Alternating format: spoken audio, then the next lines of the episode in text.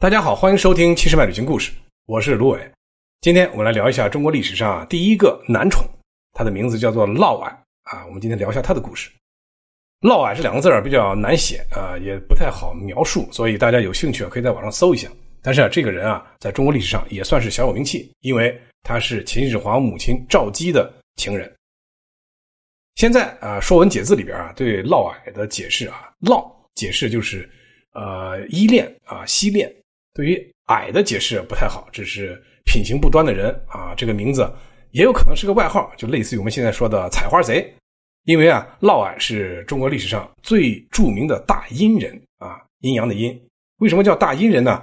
呃，顾名思义，可能他这个男性生殖特征比较突出吧，也算是一个特长。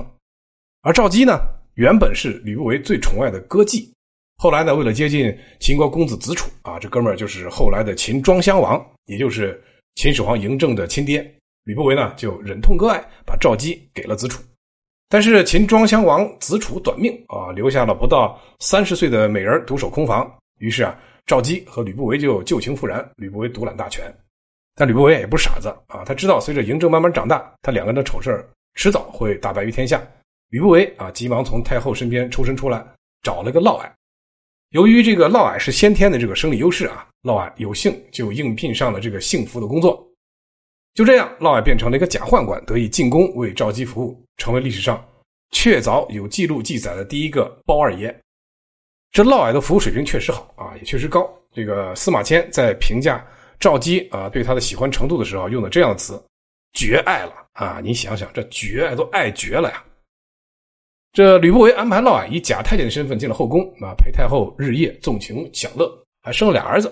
不久呢，嫪毐就被封侯了，封为长信侯啊，这么一个封号，爵位、食邑、待遇啊等等地位，完全就可以和吕不韦抗衡了。一时间成了咸阳上层炙手可热的新贵，门下家臣就好几千人。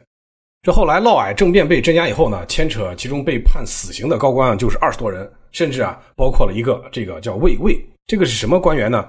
这个是负责都城咸阳守卫的一个最高军事长官，就是相当于现在的呃京师的这个卫戍部队的总司令啊，这么一个官职。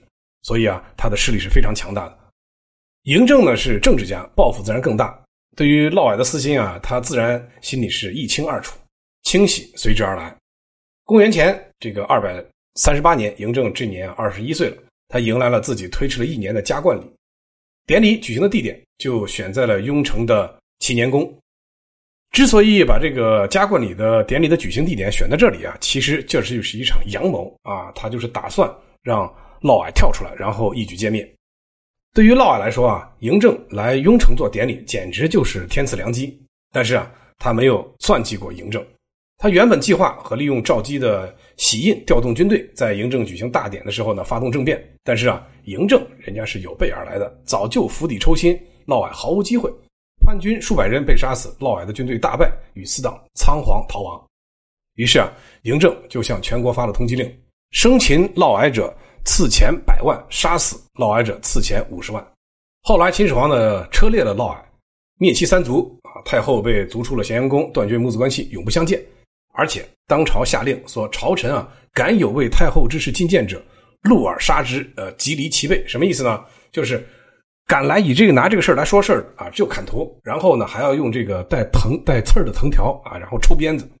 结果还真有二十七个敢进谏的大臣啊，被株连处死，并把他们的尸骨挂在宫墙上示众。司马迁记载啊，其实这次武装反叛仅仅斩首了几百个人。那么。图谋反叛的嫪毐啊，因为他没有得到军队的支持，参加叛乱的也就是几千个亲信而已，很快就被一网打尽了。这里啊有一个细节，我们再次需要了解一下。如果您以前收听了我们七十迈旅行故事西安篇的啊，前几次我有提到了，在陕西历史博物馆里边啊有一个宝贝叫做杜虎符，就是秦国国军调动军队用的信物。而在嬴政这次对付嫪毐的这个计划中啊，釜底抽薪的环节就是个杜虎符。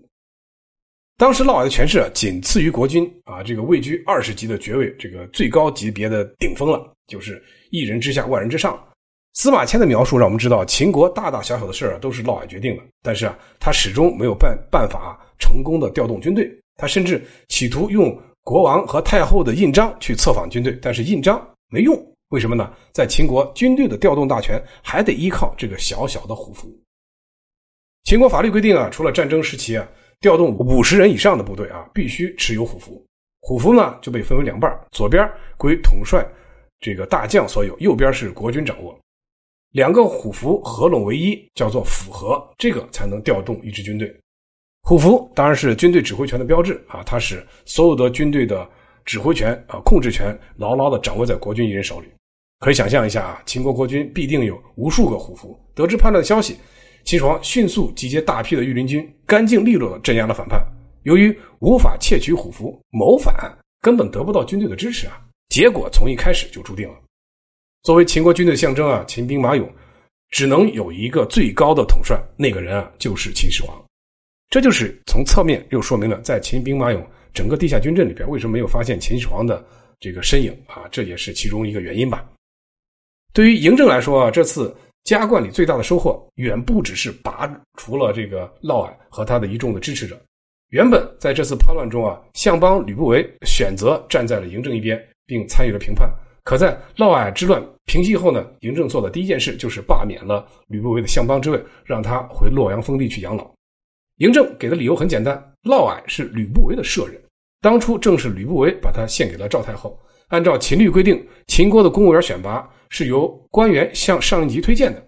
如果被推荐者在任的时候呢，在这个职务上犯了罪，那么推荐的人也要承担连带责任。这次平叛事件呢，就显示出了秦始皇嬴政本人高超的政治才能，一石二鸟。一方面呢，消灭了嫪毐集团；一方面呢，把权手中权力很大的。相邦吕不韦啊，这个权力全部回收了，这样呢，中央集权就落在了秦始皇嬴政一个人手里边，这样也为他以后发动了六国战争做好了提前的一个第一手的准备。好了，今天呢，先聊这么多，感谢您的收听，关注七十迈旅行小程序，解锁保姆级游玩攻略，收听更多旅行故事。